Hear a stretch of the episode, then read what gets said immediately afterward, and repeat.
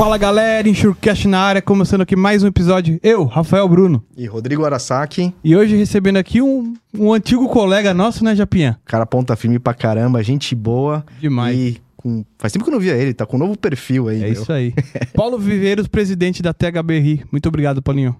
Pô, Rafa, Rodrigo, primeiro, foi muito bacana encontrar vocês de novo, né? A gente trabalhou junto lá em 2010, 2011. É. É, muito obrigado pelo convite e parabéns pela iniciativa. Acho que ter essa, é, é, esse canal aberto, né, para as pessoas entenderem mais de seguro, virem mais de seguro, que acho que a, a sociedade no geral carece um pouco de, de conhecimento de cultura em seguros. Então, acho que é uma iniciativa sensacional. Parabéns e mais uma vez obrigado pelo convite. A gente que agradece. Te agradece, PV. Uma honra recebê-lo aqui. E antes de começar, vamos aos nossos patrocinadores. Conheça a OpenTech, uma empresa que traz com tecnologia soluções para alta performance em gestão logística e gerenciamento de risco. Líder em operadores logísticos e intermodais, embarcadores com operações complexas nos nichos de medicamentos, linha branca, alimentos e frigorificados. Conheça a OpenTech pelo Instagram, LinkedIn ou acesse o site opentechgr.com.br. Valeu, OpenTech! Se você é do ramo do seguro de transportes, certamente já ouviu falar da Moraes Veleda.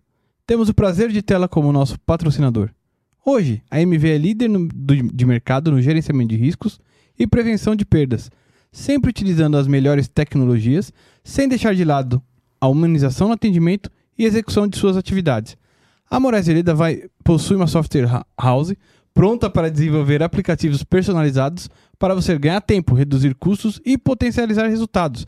A Moraes Veleda vai muito além das soluções habituais, utilizando sua experiência de 23 anos para estar à frente das suas necessidades. Lá, eles consideram que missão dada é missão cumprida. É isso aí, Rafa. Tá nervoso hoje, hein?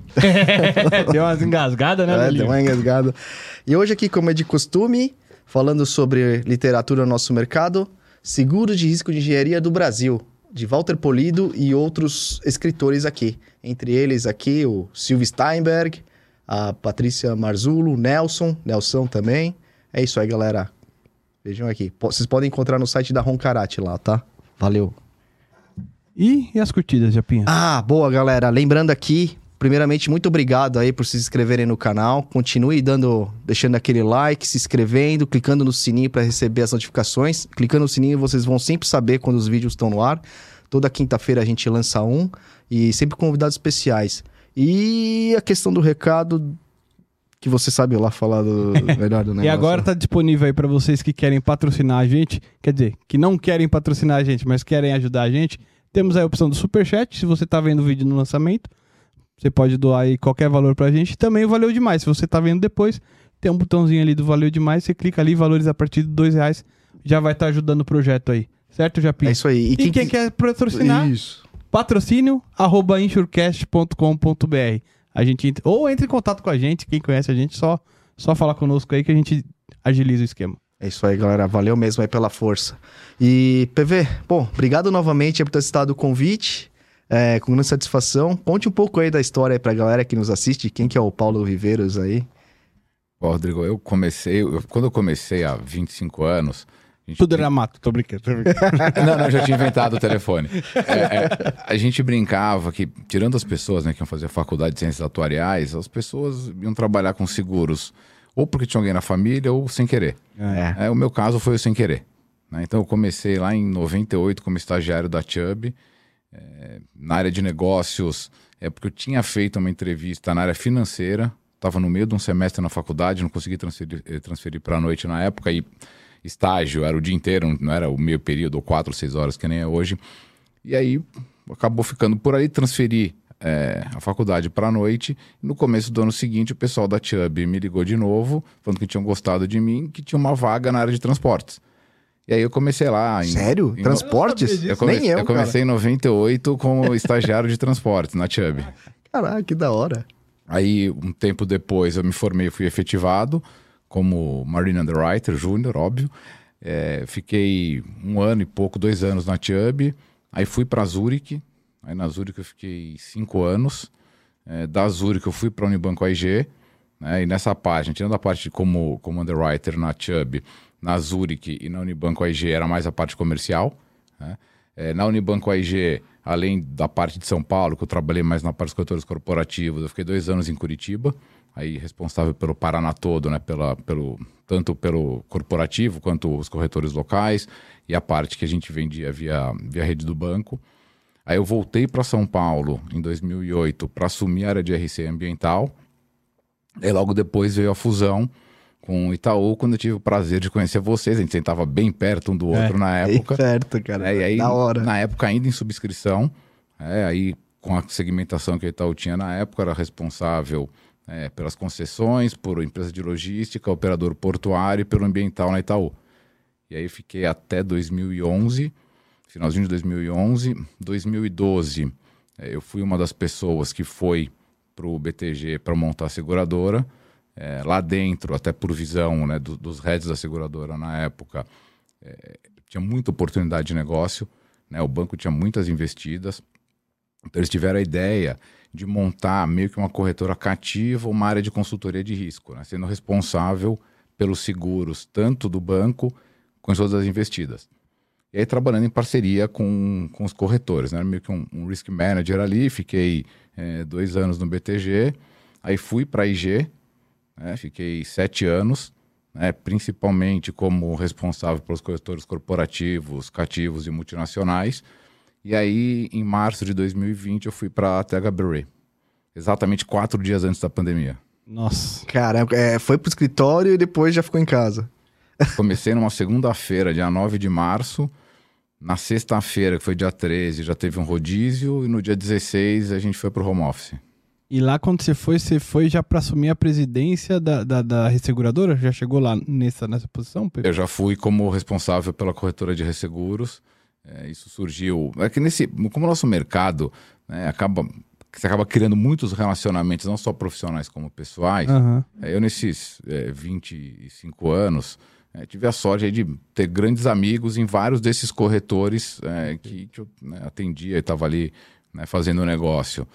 E aí, numa conversa com, com o Felipe com o Lucena, surgiu a ideia de eu ir para a THB Re para tocar a operação de resseguros. Que legal. E como que foi se você chegar e já ter a, a pandemia? Como é que foi pra se relacionar, conhecer os novos colegas, administrar ali, né, o, o- liderar o projeto, enfim?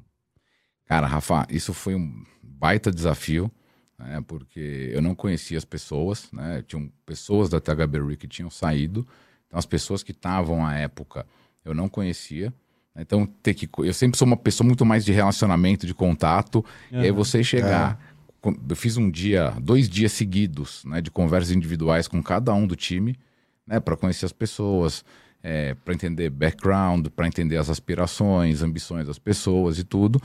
E aí, quando ia começar de fato, pandemia. Nossa. Aí ainda tivemos que reestruturar o time. Então, várias das contratações né, que eu fiz foi pelo Teams. Teve gente que eu encontrei pessoalmente dois, três meses depois de ter contratado. Nossa. né? E, e você, é, no dia a dia também, você está assumindo uma posição nova num lugar novo. É, o ideal seria que eu tivesse conseguido visitar as pessoas, né? Aham. ir nos resseguradores, ir nas cedentes e tudo. Mas com a pandemia acabou tendo né, com reuniões pelo Teams intermináveis. Mas isso acho que no começo dificultou um pouco. É, depois era uma situação que afetava todo mundo, então tinha que, que se adaptar. E aí, quando a gente voltou para o presencial, aí o entrosamento ficou melhor ainda. Mas no começo era Teams full time. E, e, e o PV, e o, assim, você como presidente, assim, o que, que você acha melhor, assim, é, na tua visão? É, presencial ou de casa, ou um híbrido? O que que... Eu, é uma opinião né, particular minha, é, eu prefiro o escritório, tá? É, Eu acho que o dia a dia, é, a sinergia entre as pessoas, a troca de ideias, a evolução, você conhecer as pessoas, porque eu acho que é, não tem como você gerir a pessoa, tipo, vai, one size fits all. né? As pessoas são diferentes. Então, Ah. para você gerir a pessoa, para saber o que motiva a pessoa, para saber quais são os desafios, se você não conhece a pessoa, eu entendo que fica mais difícil. É, Agora, com todo o avanço tecnológico que a gente tem, celular, Teams, etc., é, e uma cidade que é em São Paulo, você tem questões de mobilidade, então o modelo híbrido acho que é um, é um modelo que veio para ficar. É, eu vou todo dia para o escritório, mas aí o pessoal do time tem flexibilidade de fazer quatro dias de escritório e um de home office. Boa, boa. E, e, e PV, uma, uma curiosidade, é, quando você saiu também, é, eu saí em 2011 também, né? É, de lá, você saiu no finalzinho, então, só, só é, saiu no mesmo ano. Deixa eu perguntar, como é que foi para você, assim, a questão, assim, você fez a carreira praticamente inteira como na, na parte de seguradora, né? Teve algum. É diferente você trabalhar agora como num broker de resseguro internacional, em, refer, em assim, em comparação com uma seguradora? Tem muitas coisas diferentes ou é mais a parte técnica mesmo? É bastante diferente. Né? Primeiro que a gente não assume risco. Né? A seguradora está ali, a seguradora, o ressegurador estão é, assumindo o risco. É, por outro lado, quando você sai da seguradora para ser um broker, você perde o joystick. Como assim? É, perde o controle. ah, Porque é o seguinte, quando você está na seguradora, você pode ganhar ou perder a conta, mas assim, nas suas condições. Né? Você está ali analisando aquele risco no seu tempo. Uhum. Você pode perder por termo e condição, você pode declinar um risco ou porque está fora do seu guideline, ou porque você não confia naquele risco, ou porque as informações são precárias, mas é sempre a sua decisão. É, a gente não. É, a gente fica sempre dependendo de alguém. Hum. Então eu dependo é, de informações do corretor de retail, eu dependo de informações do acidente, eu dependo do apetite e das respostas do ressegurador. Então, e, e tem vezes né, que você fica naquela pressão, que tem prazo, precisa entregar. Só que você não tem muito mais o que fazer. Você mandou todas as informações, né? Você fez o follow-up, você cobrou, você tem que só esperar. Então, essa, é, é, às vezes você ficar nessa situação um pouco mais é, passiva incomoda, né? Para quem sempre teve do outro lado da mesa, que, de novo, né, controlava né, uhum. muito mais o processo, isso é um negócio que no começo foi mais é, foi mais difícil para mim. E, desculpa, Rafa. E como que é a questão de, tipo assim, de hunting, assim, por exemplo, de, é, de você trazer negócio, assim, pro, pro, pro broker de resseguro? Porque você praticamente... Você não, né? Os brokers de seguro dependem da demanda da seguradora. Existe uma, uma, uma área comercial também que faz esse relacionamento? Como? Sim, é, a gente tem é, pelo menos três fontes de negócio. Né? Uhum acidente direto, né? então por relacionamento com acidente, né? os caras mandam aquele risco é, para a gente colocar. A própria THB, né? que aí hoje a gente tem né, um alinhamento interno muito bom. E também temos contratos com alguns corretores que não têm operação de resseguro, que a gente faz a colocação é, dos riscos para esses corretores. Então, sim, você tem essa parte vai de, de hunting também, é, prospectando alguns corretores, falando com acidentes para você trazer mais negócio. É, até por isso, é, a gente fica numa área isolada. Uhum. É, a gente fica no mesmo andar junto com o pessoal, mas a nossa área é fechada, porta de vidro e tudo, porque nem sempre eu estou tratando riscos que são da própria THB. Então a gente tem esse, vai, esse Chinese Wall. Chinese Wall, é. Ah, boa. Ô, PB, e nessa, nessa questão assim, de estar tá nessa cadeira, né? Eu, eu penso, até aproveitando a pergunta do Japa, que as habilidades elas acabam tendo que se moldarem também. Por exemplo, eu acredito que o broker, o corretor, ele tem que ter uma habilidade comercial, ainda que esteja na, na área técnica, bem forte, no sentido que ela, às vezes vai ter que convencer a seguradora de dar uma condição que talvez ela não deseja, e também na hora de levar para o cliente para vender aquelas condições que talvez não seja na, na totalidade do que o cliente queria. Como é que é equilibrar esses pratos aí? Excelente pergunta, Rafa. É, acho que até minha bagagem né, como, como seguradora ajuda bastante, né? Porque durante boa parte da minha vida eu estava do outro lado da mesa ali, é, analisando os riscos, assumindo os riscos. Então, é, eu consigo também me colocar né, na, na, na, cadeira do subscritor ali, entender quais são os problemas deles, facilita bastante é, até na argumentação. Então, uhum. você está ali no dia a dia, é, conversando, convencendo, conhecendo o risco. Né? Porque mais, por mais que a gente é, é, tenha também uma função de intermediário, mas acho que a nossa principal função é ser de fato um consultor de risco, tanto né, para o segurado quanto para o corretor de retail e viabilizar essas colocações com os resseguradores. Né? Ainda mais é, no momento que a gente vive hoje do mercado bem hard, né? coisa que a gente não enfrentava desde as Torres Gêmeas em 2001 então, acho que essa, essa negociação, essas habilidades para você eh, negociar ficam cada vez mais importantes, obviamente aliadas ao conhecimento técnico. Não adianta também é você só se relacionar bem, ser legal e não trazer argumentos para o ressegurador aceitar. perfeito, né? perfeito. Aceita aí, meu. Ô, tipo, toma um café aí, mano. Então, no mercado soft isso é um pouco mais fácil, no hard não tanto. E, e um outro ponto, né, que você falou do, do segurado final. A gente tem relacionamento com alguns segurados finais e muitas vezes a gente está junto com o corretor de retail, indo junto para explicar o que está acontecendo.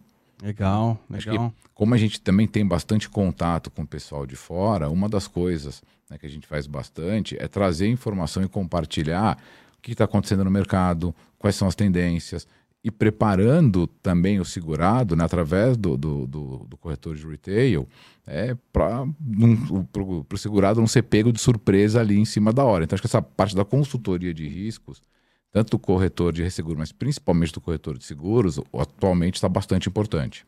E tem bastante troca, assim, é, PV, assim, de às vezes vocês é, é, se ajudarem nesse sentido, tecnicamente até falando, porque às vezes o, o corretor ali que está levando o risco para o cliente final, ele talvez precisa de algum apoio específico, ou seja da questão de resseguro, seja da questão de contrato, que vocês ajudam nesse sentido ou não? Ah, sem dúvida. Acho que essa, é, a soma do conhecimento é fundamental, né? Aham. Essa, essa troca de ideias, troca de experiências. né? A gente tem um time é, multidisciplinar, a gente tem pessoas que foram sempre brokers, a gente teve pessoas que já foram de seguradora, a gente tem pessoas que já foram brokers, clientes e voltaram a ser brokers.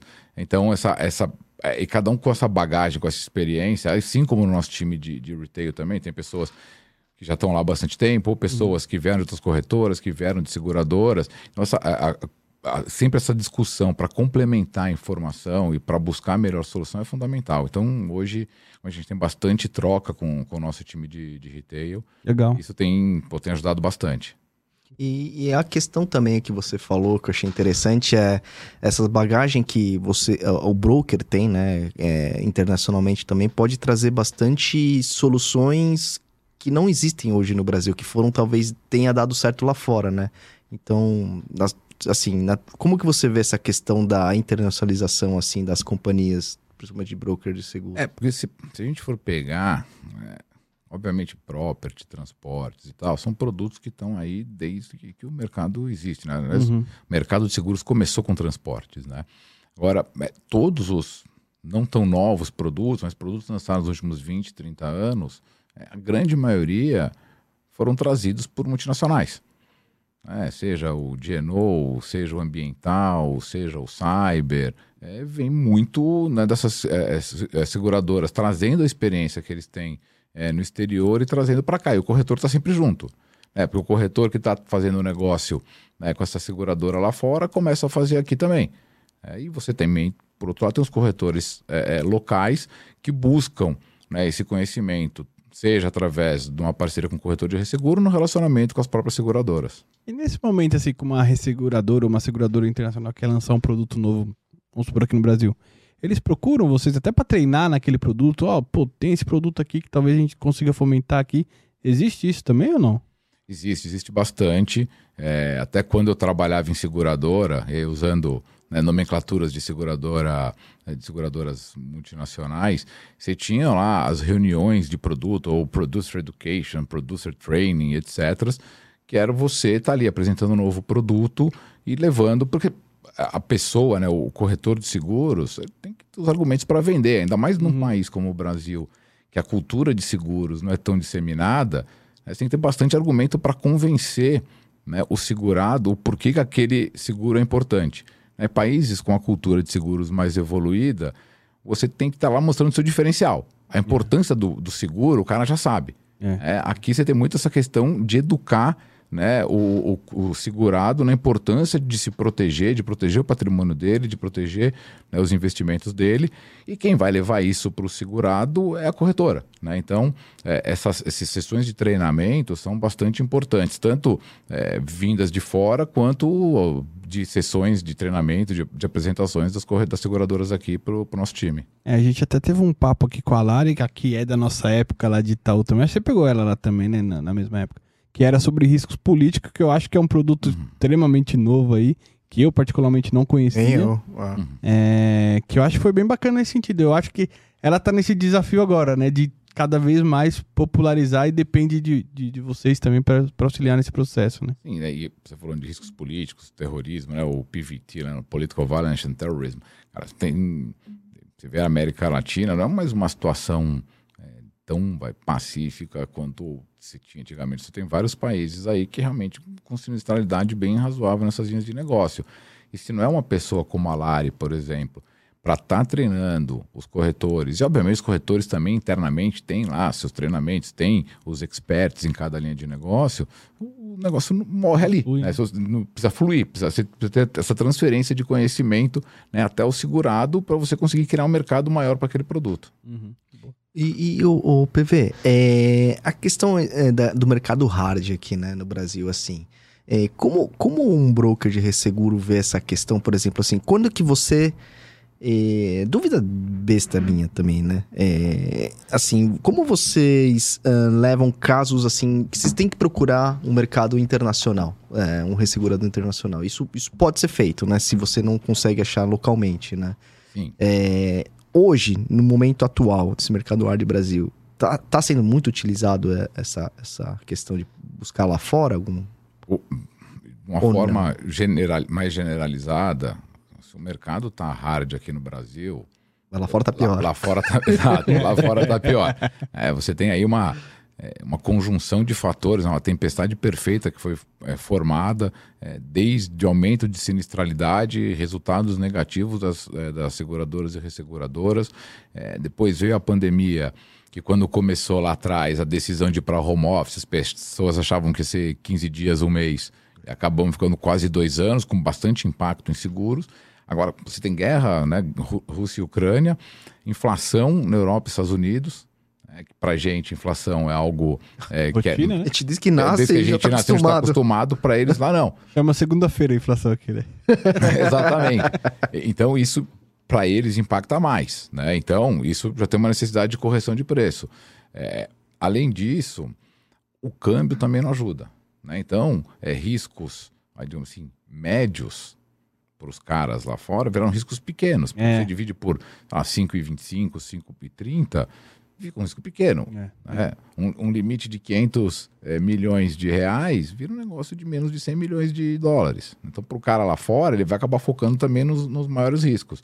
Então, é, sim, no, no geral, para algumas atividades, é, a, as colocações estão bem complexas. Tá?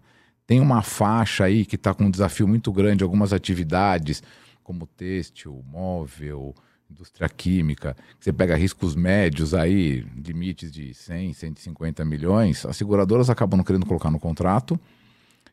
São clientes que, até pelo tamanho, não são né, grandes conhecedores, uma grande cultura de gerenciamento de risco. Para os resseguradores é um risco muito pequeno para o cara estar tá colocando. Então a gente tem uma série de demandas aí bem desafiadoras. E nas grandes, é uma questão de capacidade. É, tem, tem muitos casos aí que a integralização fica bem difícil, é, principalmente em termos de condições mais agressivos, é, porque a capacidade está muito mais escassa, ela está mais uhum. cara e mais escassa. E a gente vê, por outro lado, também um movimento é, grande de co-seguro acontecendo. Né? Os contratos estão um pouco mais flexíveis que o, que o facultativo. Então, muitas vezes a gente perde para o pro, pro, pro co-seguro e não para um concorrente nosso. Entendi, entendi. Caramba. E até você falou o negócio do câmbio aí, eu me lembrei de uma história aqui quando. Acho que não lembro se foi 15 ou 16, eu tava com um cara que era, que era do Lloyds, né? Que, enfim.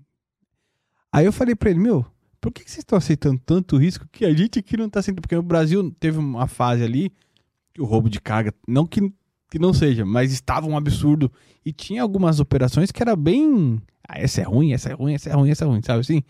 E, e, a galera, até comentei com o Kiko aqui na época, tava transferindo pro Resseguro. Kiko. E aí. Puta que... é, e aí ah, mas eu... eu só chamo ele de Kiko é, também. também ah, no, é? no, vídeo eu ficava chamando ele de Kiko. Ah, mas tem que vincular com a porra do vídeo. Né? Henrique né? Cabral. Henrique Cabral, é. Aí eu falei pra ele, oh, na época, aí eu, desculpa, voltando que eu falei com o cara do lado de, de Londres, né? Eu falei, meu, por que, que vocês estão aceitando o risco ruim? Porque a gente, o Brasil não tá aceitando, vocês estão aceitando lá.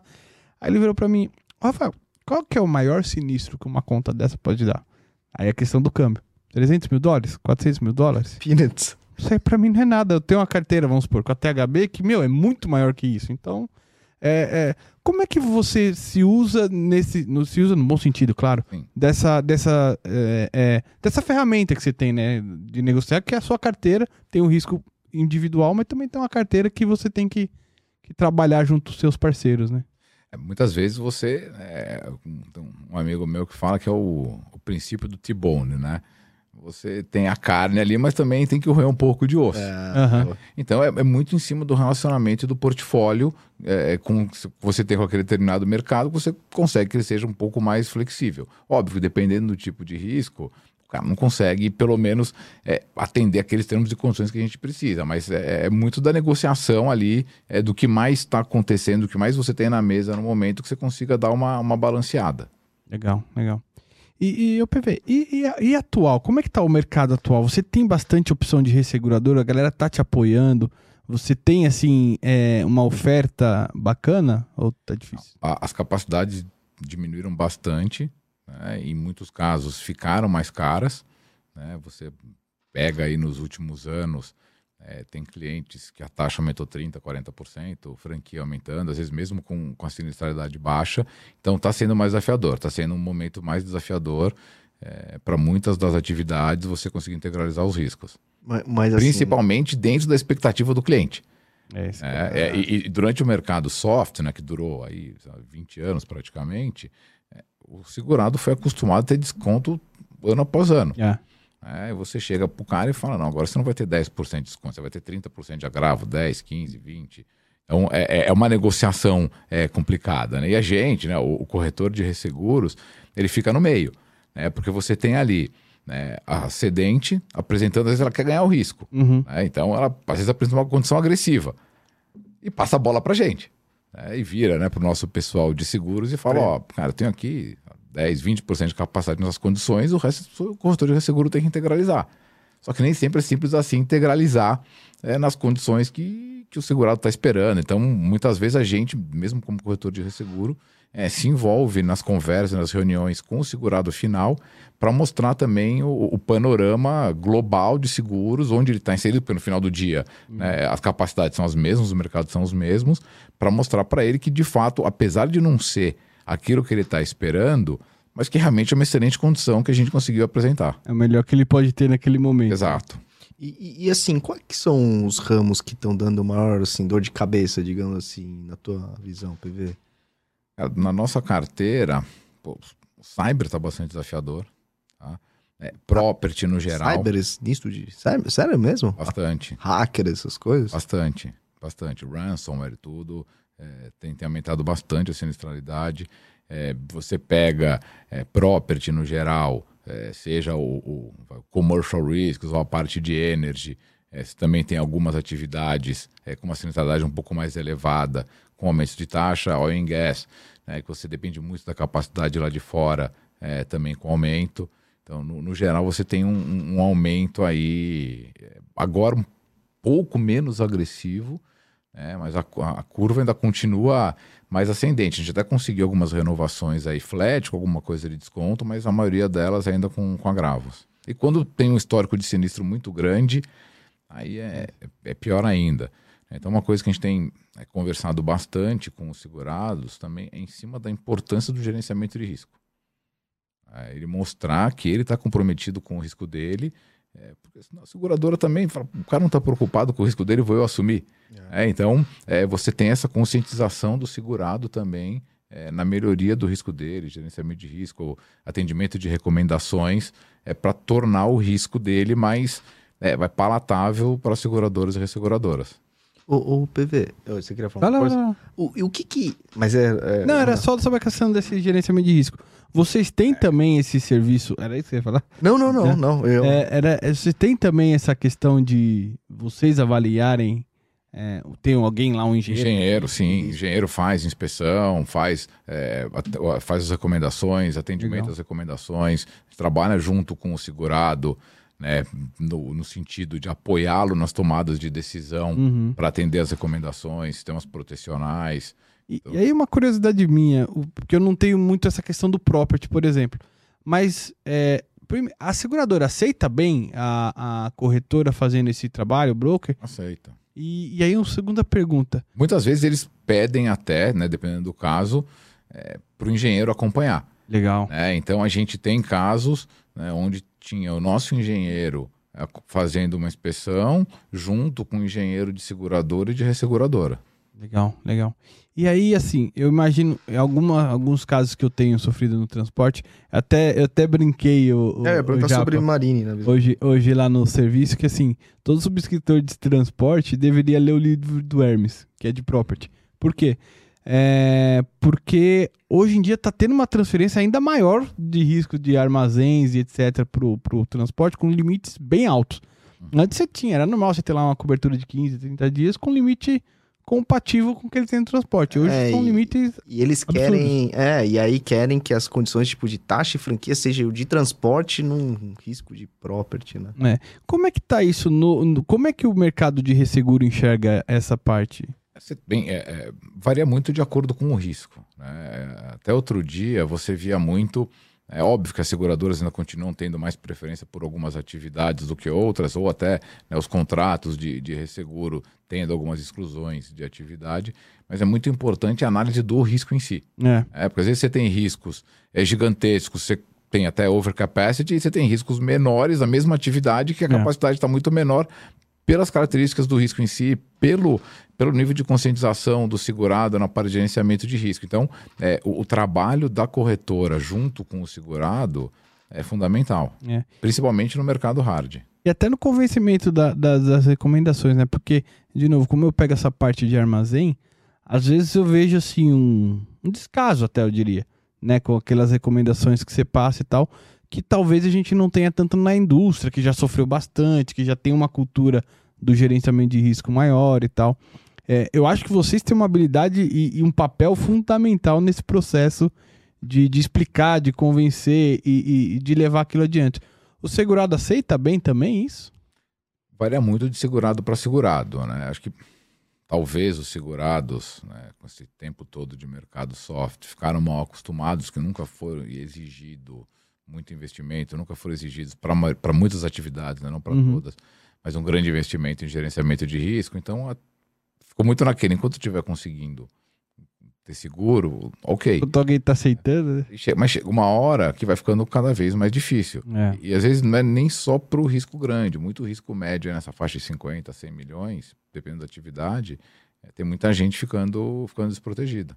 É. Então eles, eles entendem a, a importância. E teve uma vez, eu estava na casa de um amigo, até não era nem um evento de seguros, nem nada, e conversando com um cara que tinha uma indústria, e ele falou, cara, eu fiz uma porrada de investimento para atender o que vocês me pedem, porque pô, gastei um bai- baita dinheiro por causa de vocês e tal. Aí a gente conversando, falando, tô brincando, cara, mesmo porque, pô, eu tenho plantas em alguns lugares, que boa parte da economia daquele lugar depende da minha planta. Então eu não posso arcar com a consequência de estar lá na, for- na, na- na capa do jornal, minha planta pegando fogo. É. Tem uma questão de imagem. Também estou sempre investindo em gerenciamento de risco, não só né, porque o seguro sempre pediu para o meu risco ter aceitação, mas também porque eu tenho.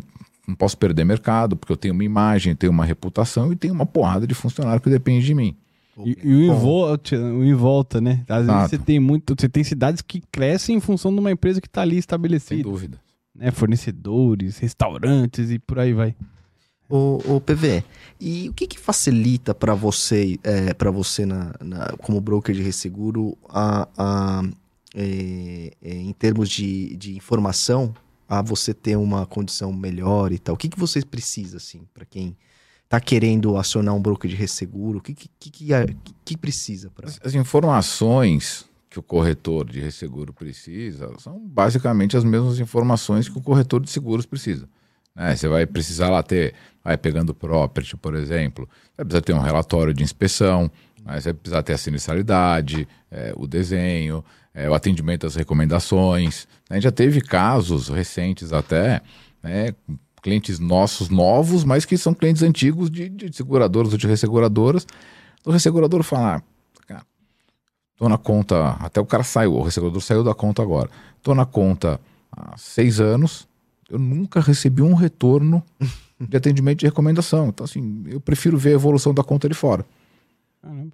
Então, isso, isso tem acontecido. Aham. É, E o mercado hard, no final do dia, é, acabou sendo também, em alguns casos, né, é, uma, uma desculpa para a seguradora sair, ou para a resseguradora sair de alguns riscos que estavam ali, puta, não vai pegar bem se eu sair, agora o mercado tá hard, olha, minha taxa agora não pode ser mais ah, 0,3, agora 0,20. 0,20 vai ficar fora. Puta pena. Então, isso acontece, mas assim, é, de novo, é, é, é, muito importante esse trabalho do corretor de seguros com é, o cliente, né, com o segurado final. E obviamente que é, a gente traz muita informação também, porque os resseguradores né, que a gente tem contato, que a gente tem negócio, quando você manda as informações para eles, ou mesmo um relatório de inspeção, eles mesmos ali é, podem pegar algum ponto que não tenha sido observado por outro engenheiro, por engenheiro do segurador, da resseguradora, uhum. mas pela experiência global também que esse ressegurador tem naquele determinado tipo de atividade, de da, trazer mais algum feedback, mais alguma oportunidade de melhoria para o segurado. Legal, legal. E, e, e eu, PV, teve uma fase, eu não sei se isso é, foi uma época, enfim, mas eu lembro que de eu ter lido uma, uma reportagem que algumas indústrias grandes aí que tinham um risco bom montavam as suas próprias resseguradoras para reter parte do risco. Isso ainda acontece? Isso é normal? As resseguradoras tem várias é, é, é, seguradoras e mesmo a gente tem dentro da nossa estrutura é, internacional pessoas né, que são focadas é, na criação da resseguradora cativa. Ah, vocês auxiliam Existe. no processo. Exato. Caramba. Várias, várias das, das seguradoras aí que a gente né, ou já trabalhou ou que tem contato, é, tem áreas também que são é, focadas nessa parte de, de cativas.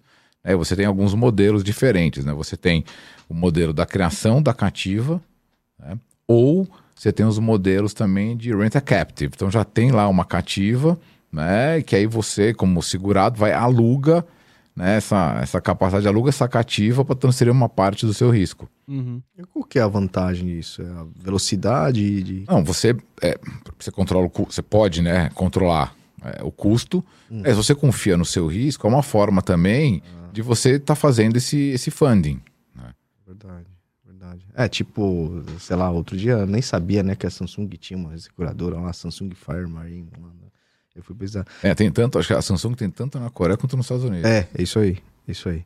É, o PV e, e Marine, assim, falando um pouco da minha área, é uma, uma demanda pouca por conta da questão do dólar também, que a gente conversou há pouco, ou não? Tem riscos vultuosos também? Você tem alguns riscos é, de cargo né, que tem facultativo, mas a maioria dos riscos é, acabam ficando dentro dos contratos ou até em co-seguro, mas tem, tem alguns casos de, de, de cargo, sim. E aí, dentro da parte de marine, o operador portuário acaba tendo mais facultativo, o casco acaba tendo mais facultativo. No, no cargo, são é, alguns é, embarcadores aí é, gigantescos, é, com limites muito altos, acaba tendo um facultativo. Mas a maioria fica, no, fica nos contratos. E, e na tua visão, assim, é, é, talvez assim será é, você vê assim hoje assim a questão do, do cargo assim como Uh, apesar de ter uma carteira menor, um risco mais nervoso do que outros ramos, ou, ou pra, é indiferente para os seguradores, para colocação? Tem, a, tem, as particularidades né, que você falou no começo de, de roubo de carga e etc. Mas é, você pega no Brasil, as condições das estradas também são ruins. Né? É, em vários outros países, né, você tem a parte de ferrovia muito mais desenvolvida, né, você tem a parte de cabotagem é, muito mais desenvolvida, fluvial. É, aqui no Brasil depende-se muito né, do transporte rodoviário e as condições das estradas, é, infelizmente, Bandeirantes e Castelo Branco não estão no Brasil inteiro, né? Você tem é. a maioria das estradas em condições precárias, o que aumenta a sinistralidade. Né? Você tem muito caso de, de, de, sinistralidade que não é pelo roubo de carga e muito mais por, por acidente. Uhum. É, mas é uma particularidade, de cada, mas cada mercado vai ter a sua, vai ter a sua particularidade, né? cada linha de negócio tem a sua particularidade. E, e, e, o aviation, como é que ficou na tua visão, assim, depois, principalmente que de, depois da guerra da Ucrânia e Rússia, assim, teve mais dificuldade para tem vindo mais demanda ou não? Aviation, a gente, a gente não tem nenhuma linha aérea né, no nosso portfólio, é, a gente tem aeroportos é, e tem alguns é, jatos executivos. É, a, a, a, os mercados que dão capacidade né, acabam estão é, inseridos no mercado global que acabam sofrendo também com, com o que está acontecendo na, na, Ucrânia e Rússia. Então, assim, tem impacto. É, a gente tem conseguido é, renovar bem as contas, mas a parte de linhas aéreas está sofrendo mais. Essa, essa é uma. é, Eu imagino que esse, esse momento assim não, não deve tá estar. Não, Deve- é. E, e eu lembro que quando aconteceu isso, aí você tinha questões que a- os aviões não podiam passar no espaço aéreo, na Europa, tudo. Imagina o caos que deve ter sido isso.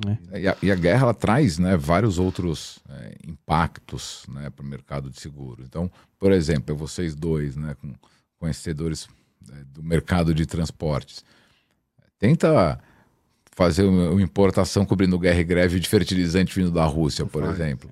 Não tem mais. As apólices estavam vigentes no começo da guerra, ok, estavam dando cobertura. A renovação, Esquece. tem. Você tem a questão é, de espaço aéreo, o custo que traz também para a companhia aérea, porque se eu não posso mais voar por aqui, eu tenho que passar pelo lado. Combustível que gasta mais. É. As tripulações, é, tá vendo uma reportagem desde que 20% das tripulações de navios é, cargueiros do mundo são russas, então você tem a questão também dos caras conseguirem é, é, sair da Rússia ou voltar. Né? Então tem, tem uma cadeia de impactos gigantesca também a guerra, não só no, no aviation, tá no fornecimento de, de gás para a Europa, por exemplo. Pois é. E, e você sabe, o PV, que até dentro desse, desse, desse tema, assim, alguns segurados estiveram aqui já, né? Conversando Uhum. com a gente e tal. E uma das dificuldades que eles explanaram pra gente é essa questão de quando ele tá representando uma empresa brasileira que tem negócios em outros países, de levar um programa mundial a partir do Brasil para fora. Porque a gente tem poucas seguradoras que estão aqui que oferecem isso, mas eu acredito que esse não seja o único modelo, a seguradora oferece. Como que você acha que o broker pode ajudar até colocar em outros mercados o, o risco dela dentro de um programa? Você vê alguma ferramenta para isso? Tem é, as corretoras multinacionais e as Uhum. seguradoras multinacionais, várias delas têm áreas é, específicas voltadas isso, né? para programas mundiais, né? É, o que a gente tem mais volume de negócio, se eu for pensar, são os negócios que vêm de fora para cá. É, que é, muitas esse é o- das seguradoras chamam de, de inbound, né? Mas o mercado de outbound também, as multilatinas, as brasileiras daqui para fora, também aumentou bastante. E aí sim, né? O, o- o corretor é, tem a função, junto com a seguradora, de desenvolver e colocar esse programa inteiro. E aí, às vezes, isso também envolve né, a capacidade de resseguro é, para o programa inteiro. Isso. É porque, pelo que eu percebi, essa tem, tem sido um pouco da dificuldade, porque algumas seguradoras que faziam isso saiu. Hoje eu acho que ela encontra duas ou três opções. Eu acho que não são muitas, né? Com- de seguradora, né? E aí eu acho que fica um, um, um trabalho meio que. É, e às vezes varia muito de, de linha de negócio para linha de negócio, dependendo do- da atividade que o cliente tem. né, aquelas seguradoras que têm uma expertise maior em programas mundiais não têm apetite para determinado tipo pra de risco. risco. Acontece. É, é. é. É, boa, PV. Tem a questão também que a gente teve bastante notícias esse ano aqui, na questão de muitas perdas no agronegócio, né? Agro, agronegócio também deu muita perda. Vocês viram essa, essa questão também? Sofreram um pouco com isso ou não? não A gente recebeu bastante consulta, porque é, a capacidade, além de ter ficado É. cara, sumiu. É, exato. né? Então tem, tá, tá sendo bem desafiador a parte do agro, é, porque os resultados realmente nos últimos anos é, não, não têm ajudado, né? Tá todo mundo tomando é, prejuízo fortíssimo, então ba- basicamente todo mundo tirou o pé. E aí é óbvio que tem, tem- tem muitas vezes, né, quando o cara não consegue mais né, colocar com uma seguradora e tentam colocar no resseguro, mas é, é, o resseguro obviamente está ali né, para auxiliar tanto o segurado quanto o corretor de seguros e acidente. É, achar soluções e colocar ris- riscos complexos, mas não só quando o risco é ruim, né? Tipo, ah, não consegui nenhuma, deixa eu É. tentar um resseguro lá Deixa porque ninguém quer meu negócio. Esse é o ponto.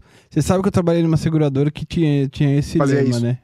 É. Não, não, que tinha esse lema. Pô, você quer fazer facultativo? É porque você não acredita no risco. Então não faz. Tipo, era É meio boa. E- Era proibido fazer facultativo na seguradora. O que, que você pensa disso? Não, é porque verdade, né? Tipo, é que muitas vezes você tem a questão de, de tamanho do risco também. É, né? isso, tem É, isso. que aí você precisa aí de uma capacidade é, complementar, ou você não quer colocar é, tudo no seu contrato, mas você estaria retendo uma parte, é, você está, quer queira, quer não queira, confiando meio que parcialmente no risco, mas você está confiando naquele risco. É, você teve muito no mercado soft, né? É, Vai colocar risco ruim, que era praticamente full fronting. É. É que isso tem, tem diminuído um pouco. Né? Você tem muitos casos que a própria resseguradora condiciona a capacidade de resseguro a uma retenção mínima da, da seguradora. É. É, é porque você falou, né? Às vezes, cara, ah, vou fazer um front aí, mas pô, por que, cara? Você não acredita? Não vai assumir nada, né? É. Mas pelo menos assim, nos casos de Marine, por exemplo, é mais por questão de realmente de, de diluir um pouco causa dos, dos- limites. Ainda mais porque a questão do dólar impactou bastante, né? É, limites antigamente que você convertia em 3 reais, 5 milhões, 15 milhões, hoje tá 60 milhões, tá, tá, tá um negócio, tá um negócio absurdo. Ah, e você tem muitos casos também, né? Em transporte, você tem às vezes limites altos, mas um volume de prêmio não tão alto pelo volume de embarque. Tudo, isso, você acaba tendo uma exposição grande pelo limite da pólice, mas o volume de prêmio não é tão grande assim. Então você quer dar uma protegida também na sua exposição. É, é, é mais por isso, assim eu vejo. Não por, por transferência de risco, né? É, mas mesmo no transporte também, você sabe melhor que eu, o gerenciamento é fundamental. É, a gente já, num passado não muito distante, alguns grandes segurados acabaram optando é, por, por assumir o próprio risco, né, o alto seguro, É verdade. porque virou troca de cheque com a seguradora. É, é, Aí, é. E realmente o cara né, ele precisava muito mais investir em gerenciamento de risco do que de fato ficar trocando cheque com a seguradora. Mas você vê, as, por exemplo, as seguradoras, quase todas elas têm alguém lá que é especialista em gerenciamento de risco. Nas seguradoras, eu não sei, sinceramente. Eu acho que eu vejo uma que tem, mas tem. Muitas têm, É, pro, têm. pro transporte também? muitas têm. É mesmo. Mesmo, mesmo porque, dependendo do tipo de risco, o subscritor só pode aceitar com um parecer positivo do engenheiro. Ah, Dependendo do tipo de risco, o engenheiro fala: olha, isso aqui não atende os nossos critérios mínimos de aceitação por causa disso, disso e disso. Então, é, muitas vezes, é, a gente recebe não só negativos, mas como também é, feedbacks de, de melhoria do risco vindos do engenheiro da resseguradora. ah, entendi. Tá? Não são todas, muitas Claro, claro. né, confiam é, no gerenciamento de risco, no, no parecer dos engenheiros, né, tanto do- da corretora quanto do- da seguradora, mas muitas delas têm, têm a própria área de engenharia, sim, de engenharia de riscos, né, eu digo. Bacana. Bacana. Deixa eu perguntar uma coisa, uma curiosidade. Quando você não consegue, não consegue uma, uma colocação de um facultativo no mercado nacional, por exemplo, aí você, aí, aí você não tem, você vai ter que ir para fora. Uhum. É, Existem várias resseguradoras no mundo também, em diversos locais. Sim. Isso é possível colocar, sei lá, numa lá da asiática, por exemplo? A gente acessa para muitos dos riscos, não só o mercado é, sul-americano, que você tem várias subsidiárias, as multinacionais, né, assim como você tem algumas com escritórios aqui no Brasil, tem outros que têm escritório na Colômbia, no México, então a gente acessa bastante. Miami a gente acessa bastante.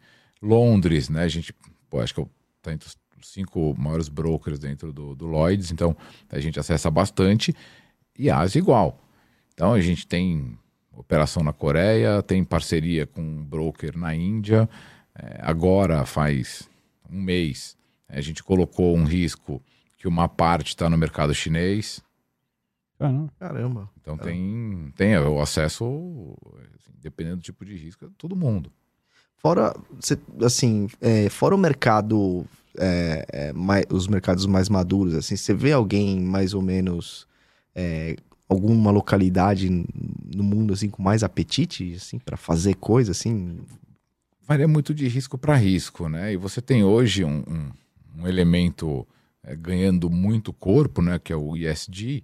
Então você tem, por exemplo, a maioria dos mercados é, mais tradicionais, tipo ó, Estados Unidos, Londres, né, Europa, com cada vez mais restrição para aceitação de riscos que envolvam carvão, por exemplo.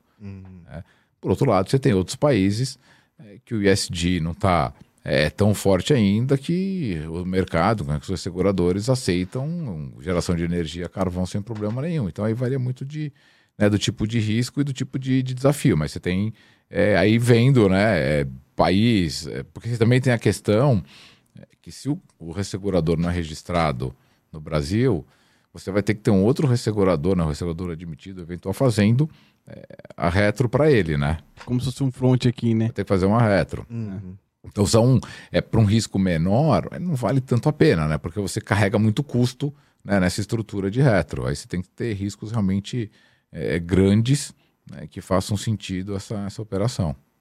Oh, e, e, essa questão que você falou agora do SD, que tem se falado bastante, está sendo fundamental para. Tirando a questão de risco, Carvão, mas aquelas empresas que estão já inseridas nesse.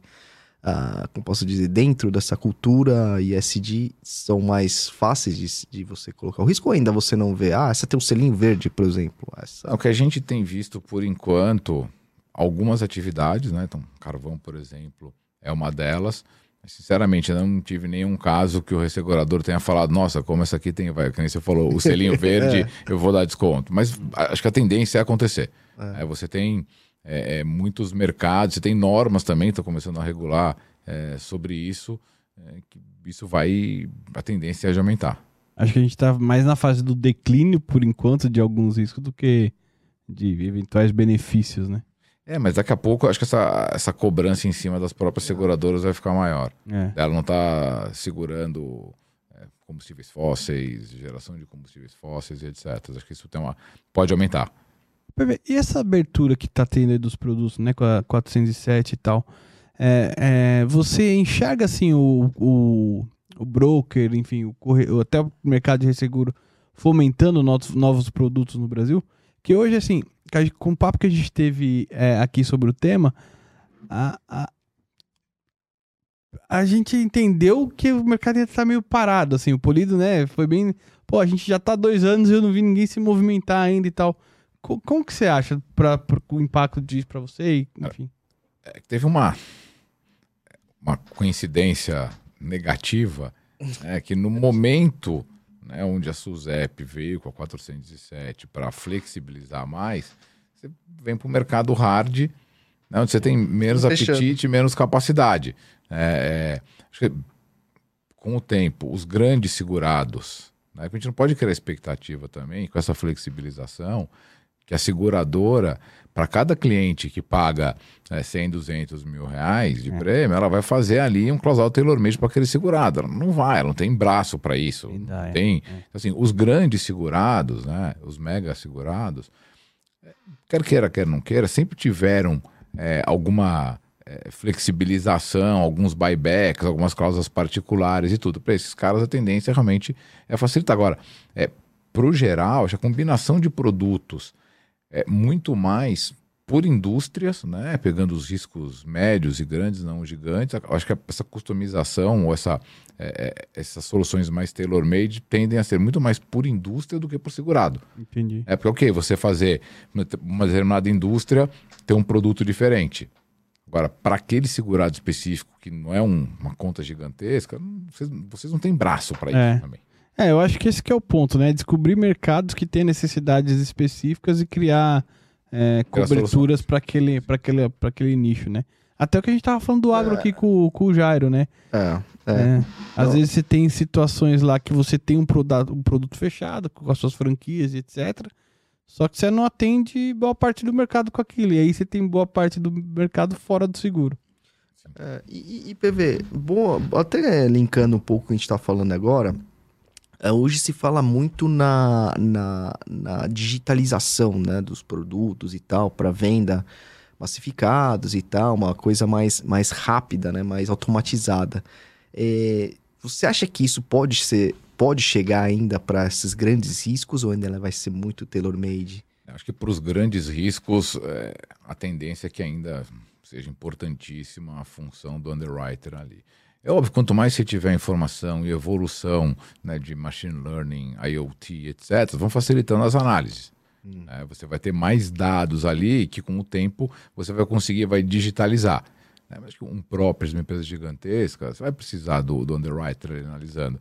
Agora, acho que a, a facilidade né, que você tem aí para algumas linhas de negócio, para alguns tamanhos né, de risco, é, é fundamental. Né? Agora, é, só a digitalização em si, ou só facilitar o acesso, não é suficiente. A gente tem que trabalhar muito também em cima é, da cultura, da conscientização é, da importância do seguro e desmistificar que o seguro é um bicho de sete cabeças, que tem pegadinha, etc. Né? Isso está muito é, na nossa mão. Né? E um, um programa que nem o de vocês é fundamental para isso ter uma abrangência maior. É, porque aquele negócio, né? Na minha família, por exemplo, só eu trabalho com seguros. É. O resto não conhece. É. você falar da importância do seguro, pô, não, não, tem uma, nenhuma atividade que tenha a função né, socioeconômica que a gente tem. Né, de reparar um bem, de indenizar uma família no caso de uma morte, de um plano de saúde, por aí vai. Verdade. Mas você tem que ter um nível de conscientização maior. A cultura é, da, da, sociedade com relação aos seguros tem que aumentar. Então, o único jeito é difundir. É. Quando, quanto mais gente tem para dividir ali, fica mais barato, fica melhor para todo mundo, né? É, e aumentar realmente é, a penetração é, do, é das outras linhas de negócio né? é muito baixa. As outras linhas de negócio, saúde, ok. É, mesmo automóvel, se você pegar, a última vez que eu vi automóveis que nem 30% é, dos, dos veículos do país tinham seguro. É. é ok, você até pode é, ter dinheiro ali para repor o seu automóvel, mas põe o RCF. Pois é. é eu, eu acho que é, às vezes o principal, né? E às vezes você vê pessoas contratando o RCF em valores baixos, mas pô, ninguém está isento é, de até bater na madeira, né, de atropelar uma pessoa, né, ou de bater num carro caro. Pode acontecer, é. você está tá sujeito a isso. E as pessoas às vezes vão lá pelo mais barato, olha, esse limite aqui de 50 mil, ok, beleza, e a gente sabe que não é suficiente. Pois então, é. Que, é, precisa muito, né, junto com essa digitalização, né, junto com a facilidade né, que a tecnologia está trazendo para as pessoas contratarem os seguros, ter também a disseminação do, do produto, da cultura, para as pessoas verem a importância que é, não só agora está fácil, como é importante. É, é. Eu tava até, esse, esse, até para pegar o um exemplo do que você falou, né, da cultura. Eu tava conversando com um amigo esses dias, eu falei, pô, mas você tem seguro da sua casa? Então, ah, não tenho. Eu tava, então, eu tenho. E aí, aí, ele falou: Ah, não, mas se acontece alguma coisa na minha casa e tal, o seguro do condomínio cobre. Eu falei: Não é assim. Não é bem assim. cobre, não. Entendeu? É, é, é uma questão assim de, de falta de, de, total de conhecimento. Eu tava até ouvindo é, um, um rádio hoje a questão da educação financeira, que já é tão importante que a gente não tem na, na nas escolas. Imagina a proteção financeira, né? Que vem com, com seguro. Então, Sem dúvida. É, é, é, precisa, precisa popularizar. Oh, oh, me tira uma dúvida. Quando você estava falando da questão dos clientes lá, até pensei na hora eu tinha esquecido de perguntar. Você falou que às vezes você, você, você lida com clientes que têm corretores que, que não é a THB, é outro, são outros corretores. Você atende como cliente o corretor? Em que sentido que eu quero te dizer isso? Por exemplo, eu tenho uma conta lá que é minha há anos, eu sou corretor ali de transporte, especialista, não sou broker, não tenho, de repente eu sou até brasileiro e tal. Mas eu tenho essa conta que eu posso perder, que é grande, em que talvez uma, um trabalho de resseguro possa fazer sentido. As, os brokers ajudam corretores nesse sentido? Sim, sim. É, não só. É, aí, mesmo no, na parte de seguros, né? às vezes é uhum. é aquele cara com uma corretora menor, mas o cara tem uma conta grande. Né? O cara, para se blindar né, do ataque de corretores maiores, acaba fazendo parceria até no próprio retail né, para levar uma bandeira mais forte junto, né, para se blindar contra outros corretores grandes que possam prospectar.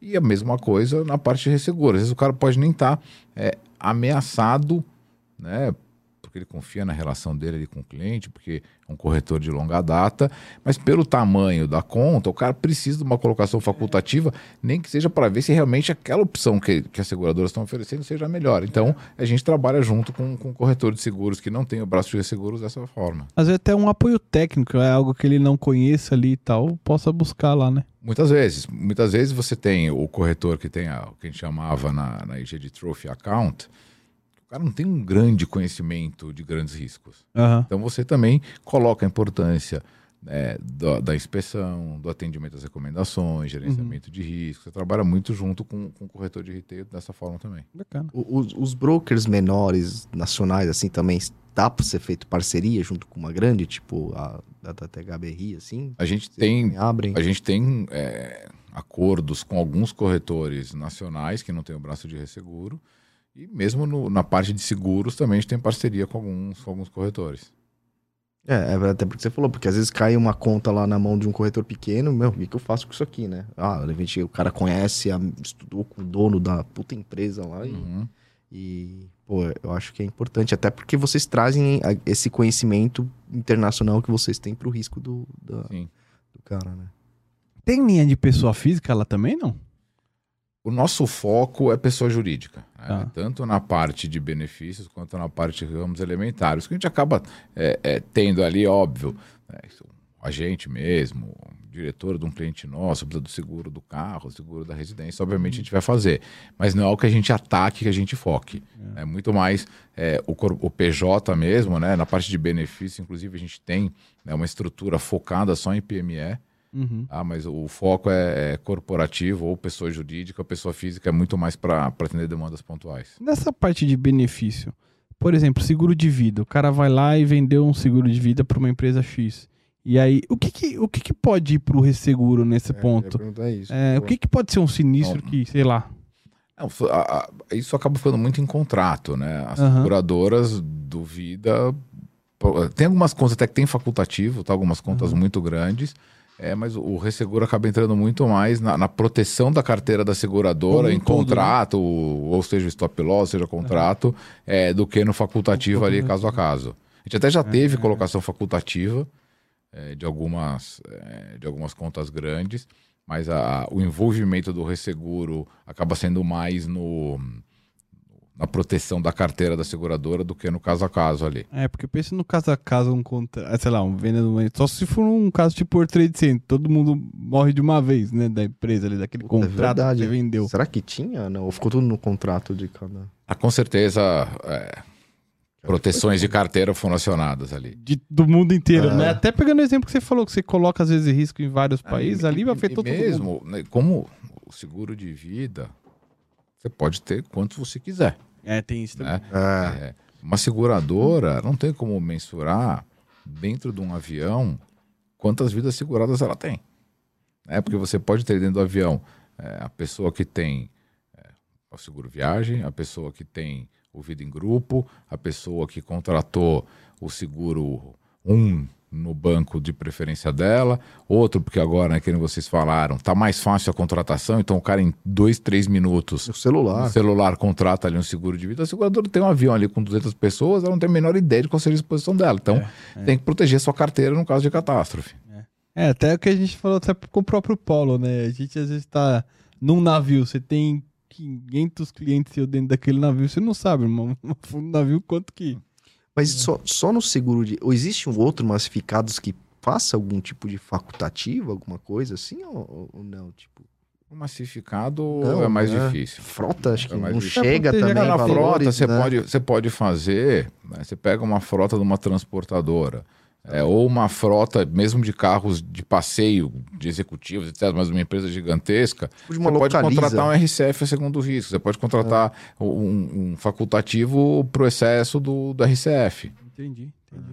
Além de ter, tem algumas seguradoras é, oferecendo o excesso do RCF, né, da pólice uhum. da frota ou do, né, da frota ali, na pólice de RCG. Ah. ah. Você pode oferecer. E tem algumas é, resseguradoras com apetite para comprar o, o, excesso ali para uma frota. Tudo óbvio, não, não vai ser para individual que você vai chegar lá e ah, quero contratar um facultativo para o meu RCF, mas para uma grande frota, tem, às vezes faz sentido. Boa. E, e, quais são os ramos que você tem mais apetite, assim, PV, para entrar, assim? Eu tenho apetite para todos.